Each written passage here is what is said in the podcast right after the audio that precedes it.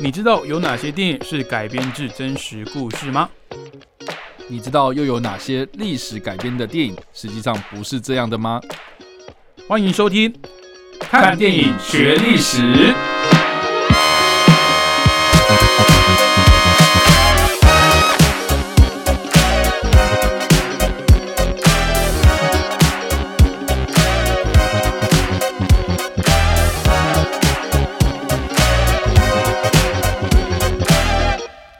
Hello，各位听众朋友，大家好，欢迎继续收听汉声广播电台。您现在收听的节目呢是看电影学历史，欢迎我们的共同主持人，也是知名的影评人叉叉 Y。嗨，大家好，我是叉 Y。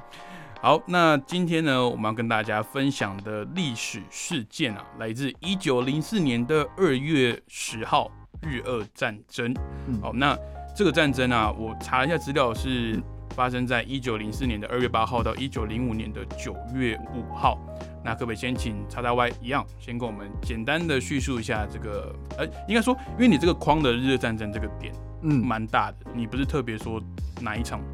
小战役之类的？哦，是啦，没错。那日俄战争的话，可 不可以先请叉叉 Y 跟我们解释一下？我还蛮好奇，就是伟杰，你对日俄战争在这个过去的历史课本上面是怎么学的？这样？哦，就是那个啊，那历史课本其中有一个章节有提到这个名字，这样，然后老师说啊，这个很重要，把它画起来，这样，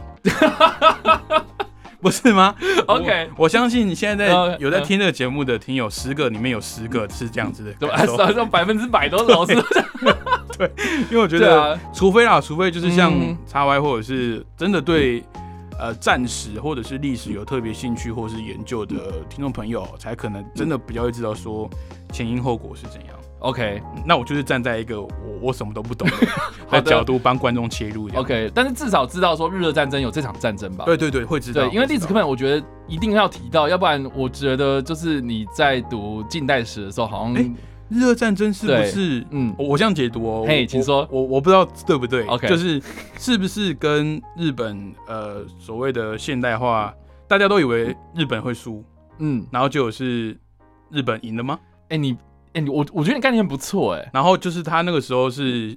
呃，算是一个分界线嘛，就是他现代化之后，嗯，然后反而打赢了这个算是军事大国。哎，我觉得你概念不错，对吗？我我有点印象，我有点印象。对对对，这个这个历史意义其实基本上跟呃，我就是伟杰你刚刚讲的东西还蛮。也不是不是蛮接近，就基本上就是这个样。我真的没有查资料哦，这就是一个关键。我的笔记本上面就是只有写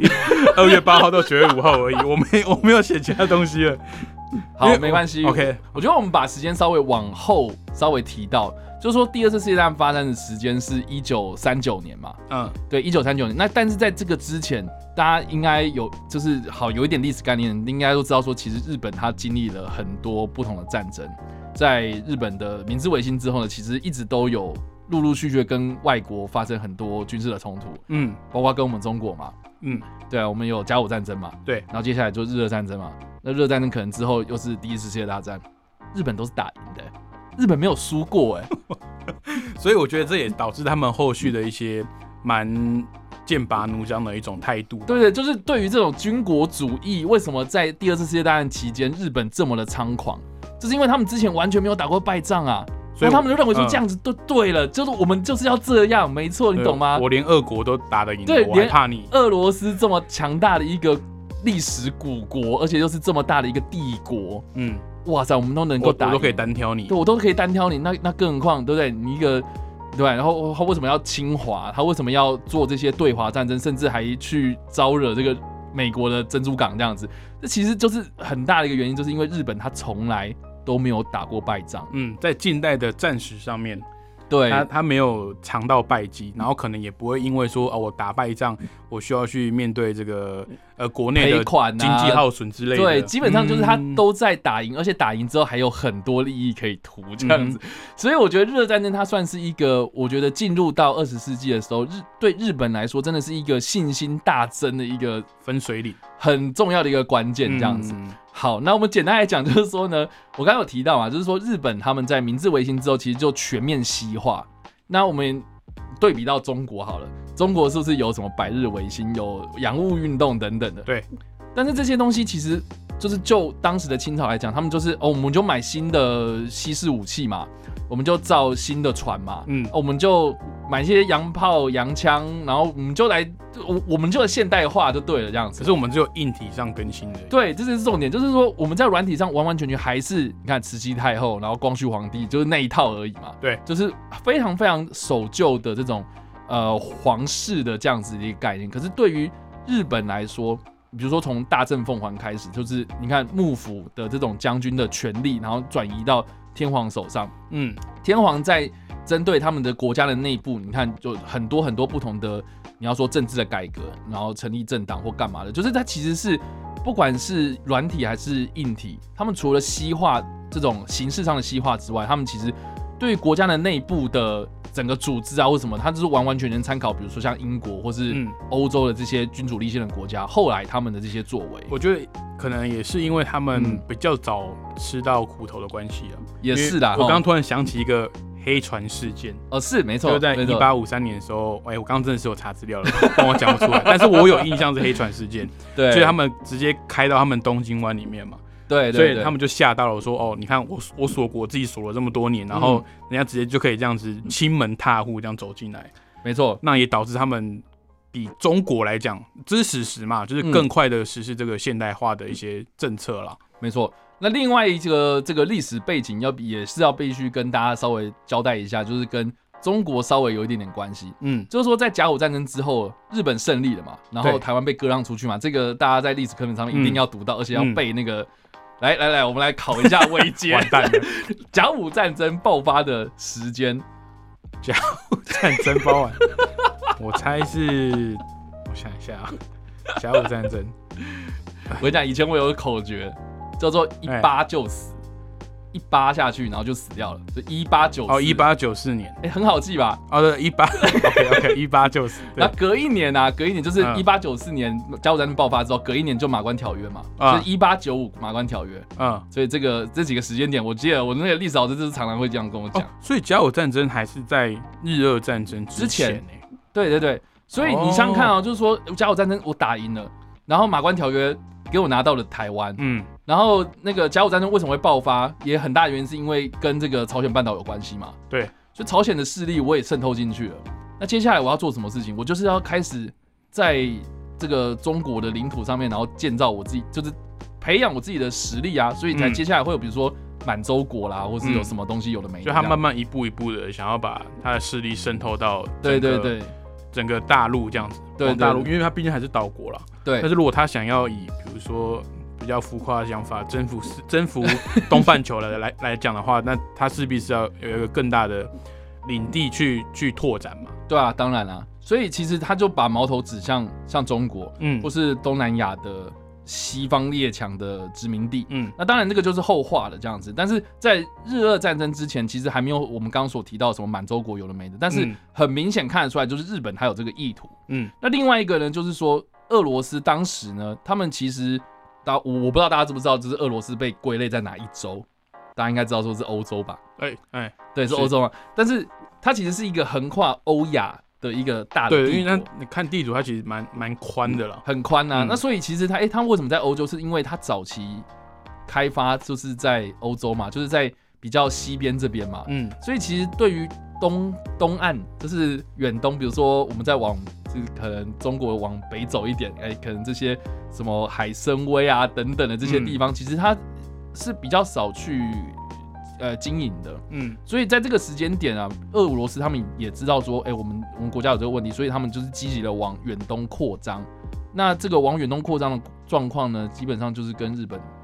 打到了，嗯，对啊，就是哎，我日本要往这边走啊，你又往我这边走啊，我当然就是要跟你这边争的你死我活。所以其实基本上我觉得啦，就我的解读，我会觉得日俄战争基本上就是在抢地盘，就是列强相遇，就是对两个强大的国家，日本跟俄罗斯。撞到了，嗯哦，那现在要怎样？然后开干啊？那我就跟你抢地盘，嗯，那我觉得抢地盘也蛮有趣，就是说呢，他们就公然在中国的领土上面开战，所以这件事情其实也对中国来讲是一个耻辱啊，颜面扫地。对，颜面扫地，他们竟然就是直接在东北的这个平原上面，然后直接开干的这样子。嗯，陆战的方面呢，那海战的方面就有一个非常著名的海战，叫做对马海峡的海战。嗯，所以其实，在海上跟陆上呢，日本跟俄罗斯他们就基本上有一个非常大的冲突这样子。所以详细的战争状况，我们当然就不加以赘述了。但是基本上呢，他们的陆战打胜了，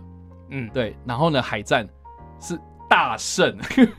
所以就是对两两个都都哇完全赢，了你懂吗？我现在想起来有一张。在历史 历史课本上面有一张讽刺漫画，OK，就是那个日本人做的那个船舰炮舰那种新式的战舰，嗯，然后把那个俄国人打的比要比要的，对对对，然后俄国人穿那种条纹衣的那种水手服嘛，对，就把他们打 打的就七荤八素的这样子，对，所以基本上呢，就是热战争的结果就是日本全盘胜利这样子，呃，而且呢，到最后面还要就是美国来进来斡旋，就是说，好，你不要打了，拜托我们这个。俄罗斯的小老弟有点可怜，这样，所以就还在日呃美国的斡旋之下、介入之下，然后签订了所谓的合约，这样子，然后让这场战争才结束。要不然俄罗斯真的是颜面扫地。嗯，那我觉得也蛮有趣，就是说呢，这场战争除了是我们刚刚所提到，就是对日本来说意义非常重大，它其实对于整个。世界的局面来说也是蛮有重要意义的，嗯，因为因为这场战争里面呢，他们测试了超级多的当时非常先进的一些军武，比如说比如说机枪，比如说快射速的那种速射炮，嗯，然后或是这个时候已经发明了卡宾枪，然后第一次卡宾枪投入到实战里面去做测试，然后就只有被大规模使用，所以有些人就是说这个或许是一个所谓的第一次世界大战的预演。OK，对，所以接下来就是在一九一四年的时候爆发了第一次世界大战。嗯，对，那但是我们这个时间点是在一九零四打到一九零五，一战的大概十年前左右。对对对，所以在这个时间点，我们就可以看得出来，好像现代战争接就是近代的这个现代战争的雏形就是长这样了。嗯，不管是海上还是陆上，所以对于世界来说都很重要，大家都在看这件事情。然后另外呢，就是说哇，第一次我们看到有一场这个在世界战争史上。黄种人打赢白种人，就是感觉有种以 以小博大，然后还打赢的那种感觉。对对对，而且除了以小博大之外呢，就是你也可以证明，你说日本他们的这个工业技术真的是已经可以跟世界媲美了这样子。所以这个日本也借由这样子的一个事情啊，然后跻身进入到这个世界列强之之中这样子。嗯，然后当时就是日本的军国主义这样蠢蠢欲动，所以到后来的第二次大战爆发的时候，才可以看到他们其实你看，一九零五到。到时候的这个二战爆发是一九三九嘛，所以其实已经经过了三十年，快要二十年，快三十年的时光哎，所以军国主义为什么会这么的猖狂？就是所以因为你已经有这个时空背景了。对，然后再加上说，其实啊，这个这个战争结束之后啊，其实对俄罗斯来讲，他们自己国内的影响也很大。嗯，那我们说嘛，就在一九零四年的时候开战，然后一九零五年的时候结束。然后在一九零五年的时候，俄罗斯内部他们其实。经过这场战争之后呢，他们对于国家的这种所谓的维稳的军力就缺少了这样子，所以他们国家的内部就开始动荡。OK，然后就引爆了这个所谓的第一次的俄国革命这样子。嗯，那我觉得好，我觉得也可以多讲一点，就是说第一次俄国革命其实发生在一九零五年，然后但是这一这一年它并不是我们想象中的那种什么共产党势力崛起之类。嗯，那时候还没有共产党，那时候也没有什么列宁之类的东西的，就是。他就是大家不爽，很多人看着不爽，他们农民不爽，没有东西吃，然后工人觉得我也没工作，就是连我最基本的生活需求都被影响到了。然后，而且这个的领导人竟然是东正教的一个大祭司，这样，他就带领着一群劳工跟农民就这样上街游行，然后就把这群人就带带带带到了那个呃当时这个。呃，沙皇所住的地方就是东宫的外面这样子，然后就是这样，我们要和平示威抗议。嗯，结果呢，在这一天就不知道哪一个这个守卫啊，就是守在那个东宫外面的那个士兵，就不知道谁开的第一枪，然后就导致就是哦，开枪了，开枪了，然后就直接这样啪啪啪啪啪，然后把现场的流血冲突，对，就导致了一个所谓的血腥星期天的发生，这样在一九零五年的呃上半年发生这件事情这样子，所以。就导致了第一次的俄罗斯革命，但是第一次俄罗斯革命其实是以失败作收啦，因为他们没有组织性嘛，嗯，所以才，然后也因为这件事情虽然是失败了，但是沙皇他也认识到，就是说我可能国家哦，就是有一点点危机了，所以他才开始就是试出一点点就是我的权利，所以才导致了他们呃后来制定了一个所谓的呃俄罗斯基本法，就是有点像是俄国后来的宪法的前身这样子。对，所以这个就是也导致了俄罗斯在后来他们国力越来越衰落，然后沙皇的权力越来越衰退，衰退之后呢，才导致了第二次的。呃，俄罗斯革命，也就是在第一次世界大战前夕，大概一九一七年的时候所发生的事情啊。所以，如果对我可以这么说吧，就是如果没有日俄战争的话，或是至少在这个时间点没那么早的话，他们可能后续俄国的历史发展又是另外一个故事。对啊，他们搞不好就可能继续沉沦，然后可能也没办法成为在呃后续。五零六零甚至七零年代，跟可以跟美国相抗衡的一个大国。而且啊，我不知道啊，我觉得可以再多讲一点，就是大家应该最近有看那个《金牌特务》哦，《金士曼传》吗？对对，我一直没有去看，我我好我好想去看哦。里面应该没有时间。OK，反正就是里面大家看预告片应该有看到有一个俄罗斯非常著名的拉。拉斯普拉斯普丁，拉斯对对拉斯普丁，你说吃毒都不会死，对，吃毒都不会死，然后就是哎，那个魅惑着这个沙皇一家人这样子。其实拉斯普丁的崛起其实也跟日俄战争蛮有相关的，因为在一九零四年到一九零五年的时候，正好就是拉斯普丁他第一次进入到沙皇的这个皇宫里面，然后去治疗他的这个小儿子的血友病。对，所以你知道吗？想想看，如果你是沙皇的话，嗯。哇！我在外面打输了一场这么这个这么重要的战争，嗯，我被还被日本人打打输哦，嗯，我还被日本人这个痛宰一顿啊！哇，那然后我结果国内又发生这种事情，那我今天我能够控制的是什么东西？我当我当然就是希望说。能够求助一些，比如说神秘学的东西啊，比较虚幻的东西，有有点像希特勒后来就已经丧心病狂，开始研发一些稀奇古怪的东西。哦，对对对的，类似，就是说我现在已经什么东西都求助不了了，那我只好求助一些比较神秘的东西。我什么方法都用过了，对，我就只好弄一些比较虚无缥缈的东西。对对对。所以这为什么就是哎，拉斯普丁他用这种神秘学、宗教学的东西，然后去。去去去去乱政啊！很大原因就是因为当时的时代背景就是这样。OK，对对对。那其实包含我们这几集在讲的一些有提到历史上战争的事情呢，其实听众朋友也可以去回味一下，不管是不说回味不一定要翻开历史课本啊，可以去看这些 呃，不管是电影啊还是纪录片，其实大家可以慢慢去整理出一个脉络。为什么说我们要学历史？嗯，因为我们从这些历史事件里面啊，或是战史里面。会大概得知到说，哎，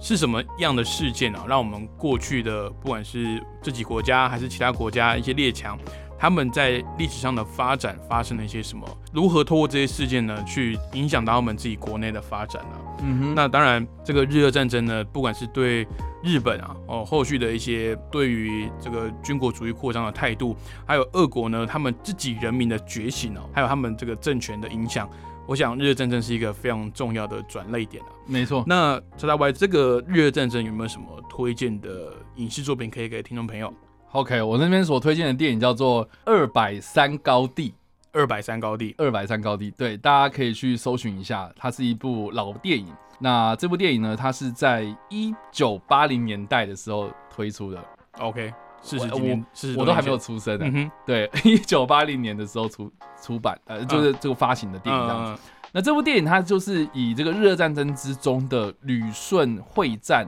来做蓝本。嗯，然后当时呢，就是在旅顺会战之中呢，有一个就是双方都在争夺的一个高地，就是二零三高地这样子。对，那日本他们就是你知道二零三，他们就念成两百三这样子，二百二百三，嗯，所以就是二百三。高地这部片的片名的由来这样子，那这部片的故事基本上就是在描写那个战争的过程啊。然后呢，呃，它是以这个日本方面的一个呃呃司令啊，叫做乃木希典的这个人，然后去描绘这整个战争的过程。好，对，那我记得我印象非常深刻，就是我大概国小的时候看到这部，然后在电电视上看，然后我我当下真的是吓死这样。他哎，那个时候是不是电视比较不会有什么？对，他也没有什么分级，你知道吗？然后也不会把一些比较可能不适合小朋友看的画面把它剪掉这样子。对，反正这部片到后来是是归分成，好像是呃应应该是辅导级啦。嗯。但是我也不知道为什么国小坐在电视上就已经看。Anyway，总之呢，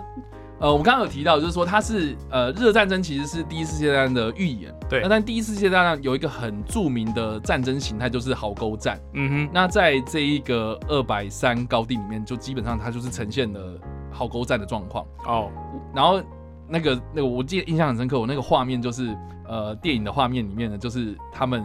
晚上的时候，嗯，然后守在那个壕沟里面，嗯，然后大家都很饿，好想吃东西，然后结果大家就是哎，看到那个。运那个饭的那个兵啊，哦，嗯，打饭兵这样子，然后就是从很远的地方跑过来，说，哦，饭来了，饭来了，哦，好棒好棒。然后是他那个两个士兵哦，就拿着那个拉麻布袋，然后左右就各拉了一端这样子，嗯，然后就拉过来，然后在地上一放，然后那个布就这样张开来，然后那个饭就这样子在中间这样，然后大家就哇涌上前，然后开始用手在那边扒饭这样子，就就是直接煮好的饭这样子，就煮好的饭，然后热腾腾的这样子，哇，大家很饿，然后看到好想吃，然后就一直扒，一直扒，一直扒。然后就看到，就是上面就是哎，有人就说什么哎，这上面怎么有东西这样子？嗯，然后他说啊，可能是乳汁吧这样。然后就有人就说哎，不是啊，那是血啊，那是血这样子。上面都是血，上面都是血这样。然后然后就有人就开始就是啊，好恶心，然后就开始吐，然后不想吃之类。然后就有人就慢慢在那边默默的吃这样，就是还是饿啊，还是饿，就是你还是要吃啊。嗯，对，所以就是你可以看得到那个战争的状况是有多么的可怕。嗯，我在小时候时候看到这个画面，我真的是。他是日本人的日本人的视角角度去拍的，对不对？对对对对对。所以他其实也是，嗯呃，虽然说可能我知道有些可能有一些。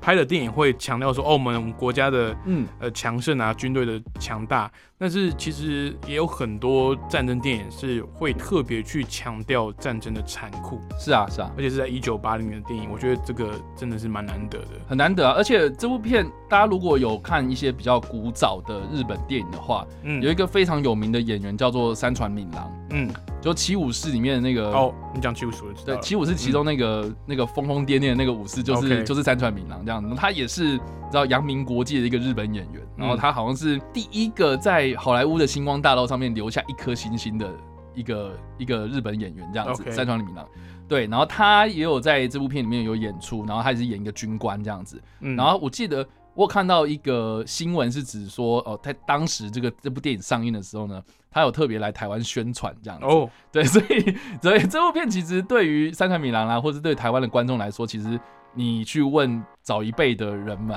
啊，可能父执辈的他们，对对对，他们可能会有印象这部片这样子。对，所以基本上就是推荐这部啊。嗯，好，那下一则历史事件啊，其实刚刚提到日俄战争嘛，嗯，发生在一九零四年的二月十号。那我们接下来讲这个历史事件呢，其实跟日本有关系哦。OK，那包含刚刚讲的，呃，因为在甲午战争啊、日俄战争的这一些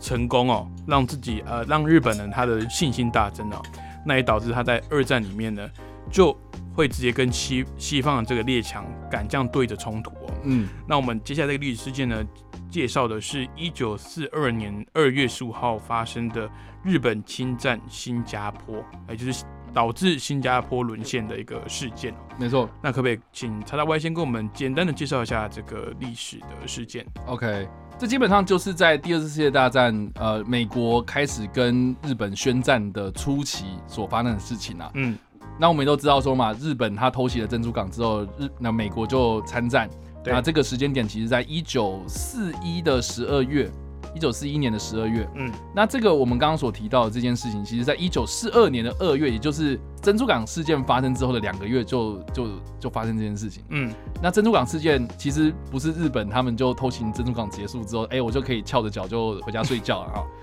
其实基本上，它这个就只是一个他们对于。东南亚入侵的一个事件的其中一个序章，嗯，就是说珍珠港我偷袭完，我我为了要做什么事情，我就是要牵制美国来干涉我去向南进攻的，呃，一个一个一个作为。应该说他就是想要牵制你美国当时的舰队嘛，对啊，那如果哎我没有去牵制美国舰队的话，那我这个去向南进攻，那是不是美国介入的话，那我根本就不用玩了嘛？就是如果因为我不知道你什么时候介入嘛，那干脆我干。干脆直接我先宣战，然后我先偷袭你这样子。对对对，所以基本上，呃，珍珠港事事件之后，日本他们在陆陆军的方面，嗯，就开始像比如说中南丹中南半岛，然后他们的海军有一支哦，直接开始跟比如说呃印尼啦，哦，当时是荷兰的属地嘛，比如说德国属地也是在比如说呃印尼的或是菲律宾的附近，然后美国当时是在菲律宾嘛，所以就把这些地方呢就一一的把它吃下来了。嗯，那在陆军方面的话呢，就是发生了所谓的马来马来亚战役。那这个有牵扯到一些呃日本非常就产生了非常多日本的名将哦，比如说比如说有这个马来亚之虎之称的这个山下奉文哦，就是在日本当年非常非常著名的这个将领这样子。是对。那我们都知道啊，那个马来西亚就是在呃西南半岛的比较南端一点嘛。那再往南再更南走的话，那就是到了新加坡。嗯，那当时的新加坡呃跟马来西亚其实就是英国的势力范围啊。嗯，所以呢。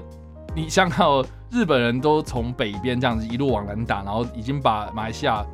打打趴了，那最后面那个新加坡就是一个最后的守地嘞。嗯，对啊，所以你新加坡在沦陷，那英国不用玩啊。对，对啊，那基本上啊就真的沦陷了。然后英国而且还非常的狼狈，就是说你所有的军力都集中在新加坡这地方，然后结果你最后是投降。哦，他是投降的，最后投降，他不是说。打打输这样子，不是，他是最后投降，而且是这个号称是英国历史上最大规模的投降。OK，对，就是我全部的人都投降，而且就是有几张照片，非常的，你知道吗？我我觉得当时英国人看到应该是很耻辱啊。嗯。就是几个日本军官，然后扛着这个日本国旗，然后就压着这个英国的军官，然后往前走这样子。OK，就是你可以想象，就是你看，哇，我们大英帝国啊，这些军人都远在这个地方啊，照理来讲应该要过得很爽啊，结果哎，怎么被这种黄皮肤的人呐，嗯，哦，给压着离开了这样子。所以其实这个对英国来说呢，也是一个耻辱啦。嗯，对，总之呢，就是。新加坡沦陷之后呢，就造就了很多英国的战俘，然后这个新加坡呢，也被当时的日本呢重新的改了一个名字。呃，当时不是有一个叫做什么大东亚共荣圈吗？啊，就是说，哎，我我们这个是日本的领土范围了这样子，然后他就把新加坡改名叫做昭南岛。啊，对，所以这个就是所谓的呃昭南岛时期这样。哎，就是新加坡。被日本占据的这个时间点，其实就日本的观念来说呢，它这个叫做招南特别是招南招南时期这样子啊。OK，对对，所以这个也是，如果大家在看一些就是呃史料的时候呢，你看到招南这个在到底在哪里啊？基本上它就是新加坡的意思。嗯哼，对。那这个事件呢，我觉得查完你选的这部电影，我也觉得蛮有意思。嗯，叫做《心灵勇者》。他在二零一三年的时候推出哦，那这部电影我对他的印象比较浅，因为我是在电视上看的。好的，那我记得啦，他是算是有一种回忆录的那种感觉，有，然后他是有种交叉，就是他他的视角是一个已经退，呃，算是一个老兵的感觉，对，然后在在回忆之前，他的这个主角是一个英国的士士兵嘛，对对对，然后他在回忆以前。在驻军在新加坡的时候，当时呢就刚好遇到这个呃日本占领新加坡这个这个背景啊，然后被俘虏了嘛，对不对？对对对对，这个就牵扯到其实我们刚刚所提到，就是在这一场马来亚战役，然后或是新加坡战役之后呢，其实产生了大量的战俘战战俘，哦，尤其是英国人这样子。所以呃，《心灵勇者》这部片哦，我真心觉得就是这个中文片名真的烂到爆，它英文片名叫做《The Well Man Well》哎。The Railway Man 嘛，你知道我今天，因为因为呃，我这这几天刚好就在整理那个节目的资料嘛，然后我一打心灵，呃，心灵捕手啊，心灵游戏啦，心灵，我说，对，我觉得台湾的翻译商到底要有多懒？心灵游，而且有有一些这这个，我觉得我们之后可以开一起来聊，就是有一些名字还可以粘到一些主呃特定的演员。哦，对，像神鬼吗？神鬼啊，魔鬼啊，然后什么救援系绝地什么，我觉得到底啦，神哦，神鬼是那个谁，强尼戴普或是布兰登费雪，就是还有迪奥里奥纳多啊，对对对，神鬼玩家什么神鬼交锋，对。我觉得这些翻译我不会觉得他翻的不好，可是因为在这么多呃著名的大片或者是大家有印象的片子里面。你都用这个去翻，会让我们有点记忆上有点断层，包含什么什么追气令有没有？对，我就到底哪一部是哪一部？对，有时候都会混淆。但心理勇者跟铁道人就差很多啊，对啊，The The Railway Man，对啊？他只是直接翻就铁铁路人嘛，火车人这也可以嘛。所以其实好了，我真心觉得就是我不知道该怎么编。他这个心理勇者是印象流的翻译。好，Anyway。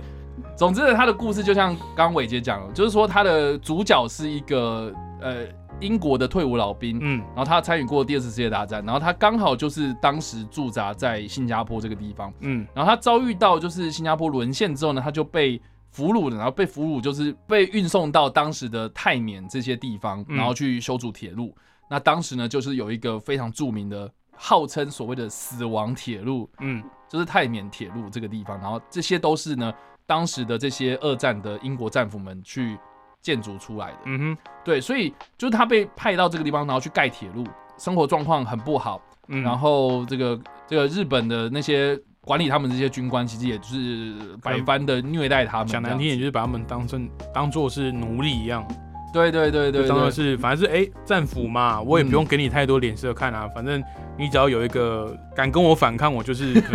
毒打你啊，或者不让你吃饭之类的。对，所以里面其实可以也可以看得到，就是当时的这些日本的军官们，他们怎么样对待这些呃战俘，然后而且是用非常不人道的状况。嗯，对，所以呃在这里面的这个男主角是克林佛斯主演的嘛？那克林佛斯呢，他饰演这个男主角就是当时的这个战俘，然后他想要逃出去，结果被俩包了。被俩包之后呢，然后就被这个里面的这个日本的宪兵所虐待。然后演这个日本宪兵的人呢，就是我们非常著名的真田广之，对，嗯，这个曾经跟汤姆克鲁斯有演过末代皇，呃，末代武士的那一位。哦，对，哦，我是最近的那个，我我还以为你讲说浪人四期，我说哦，对，浪人四期跟基努里维，然后或是最近演哦真那个真人快打吗？哦，对，真田广之，哦，对，这个就是非常有名的这个日本演员嘛，然后就是当时他就是演这一个虐待克林佛斯的这个日本兵这样子。OK，那结果好巧不巧，就是说这个英国的老兵他从回去这一个他当初。泰缅铁路的这个建造的地方的时候呢，发现说，哎，那个地方已经变成是一个博物馆。OK，结果那博物馆里面有一个日本的解说员，就是当初他虐待我的那个人呐，就是他，就是真田广之，就是真田广之。OK，所以其实这部片它最后面其实是在讲述一个老兵他怎么样去面对他的所谓的战后的 PDSD，嗯，然后同时他也要怎么样去学着去原谅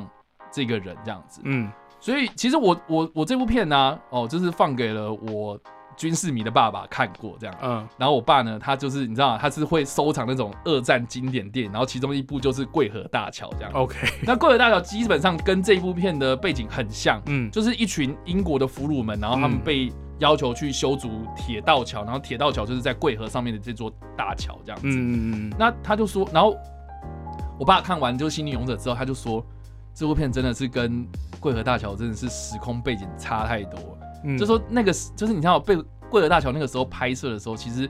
它还是弥漫着那种就是我们的有要报这个，你知道当初日本人对我们不好的这种仇啊，嗯嗯，然后就有那种仇恨在。可是《心灵勇者》基本上，我爸看完之后，他就觉得说，真的时代背景不一样，就是说现在是讲求这种你要和解。对，你要你你要这些什么仇恨，只能再制造出更多的仇恨。嗯，所以这个这部片里面，其实我觉得蛮大一个主题，除了是讲说那个当时的这些战俘啊，很很辛苦啊，很难过啊这样子，然后日本人很可恶啊等等。可是到最后面，它其实是一个原谅对方的一个和解的故事，这样子。战争题材的电影哦，嗯，当然你去从战场的那种惨况啊，还有当时发生的一些。比较残酷的那些战争的画面去切入，当然很容易吸眼球。是，但是我觉得战争片或是跟战争呃历史题材有相关的电影，你要有一个核心思想，就是你要讨论什么，而不是为了呈现那些大场面啊、爆破场景而去拍这部电影。嗯，你想呈现的是什么？当然你可以很单纯的呈现战场的残酷。嗯，但是有时候哦，你我我会很喜欢电影去讲到战后这些人的一些。呃，不管是生活状况啊，还是他们在精神上还有生理上所承受的一些压力，嗯，这个因为反而他们的生活更贴近我们的生活，嗯，因为我们我们没有经历过战场的状况嘛，所以这些很贴近我们生活的这些人，他们以前经历的事情，造成了他们可能有刚刚查大外提的 PTSD，就是创伤后症候群嘛，嗯。他们导致他们在生活上可能稍微什么。东西摔到地板上，他会吓到，他会以为是什么东西哦爆炸了打过来。对对对，然后他们可能在心理上会有没办法过去的那个坎，就是你受到战争上面受到的伤可能已经愈合了，可是你心里面造成的那个伤口却永远都在那边。嗯，也不是说什么哦，我去看个什么心理医生啊，或是我去给人家收金，我就可以解决的事情，就是那个东西可能是永远在的。对啊，很多。其实跟战争相关的影视作品也都有提到这点啊。那我觉得《新人勇者》比较特别的是呢，他去强调了这个和解的部分。对。那我因为在查资料的时候，我看到有一个影评，我觉得写的很好，就是只有原谅才可以让彼此的纷争真正的结束。嗯。因为哪怕说好你在呃国与国之间真正意义上的签订条约啊什么，好，我们停战，我们就此为止。但是那个只是一个条约落字，然后日期切割而已。但是跟那些参战的，不管是呃战胜国或是战败国，他们心里面，尤其是像还有这种战俘跟那种加害者之间的这些纠葛，是不会因为说哦，我们今天停战了就就消失的。嗯，所以我我很喜欢这些电影去切入这些去探讨，不管是退伍军人啊，还是在这种战争后的这些当事人。他们的一些心理呃心境上的变化，嗯嗯嗯，没错。好，那我们今天的节目呢，介绍了两个历史事件。第一个是一九零四年二月十号的日俄战争，那推荐的电影是《二百三高地》，来自一九八零年日本的影视作品。那第二历史事件呢，是一九四二年二月十五号日本占领新加坡，那推荐的影视作品呢是二零一三年的美国电影。呃，心灵勇者，那这两部电影呢，都蛮推荐听众朋友有时间的话可以去找来看看。其实我们讲了这么多作品哦，其实有纯娱乐的，那也有一些是可以在了解历史事件之后呢，去看完之后会觉得，哎，像叉叉 Y 的这个这个，哎，算是你的口头禅嘛，就是看电影更有梗这样。对，没错，就可以让你看这些电影呢，你会。更能去体会他他故事的一些背后的含义，这样子。好，那今天的节目也到这边喽。有兴趣听到更多我们节目内容，可以上我们汉声广播电台的官网，或是到我们的官方的 p o c k s t 寻找看电影学历史的节目来看喽。那不要忘记每个礼拜五的早上七点半到八点，我们在空中继续跟大家分享更多的历史作品哦。那我们下礼拜再见喽，拜拜，拜。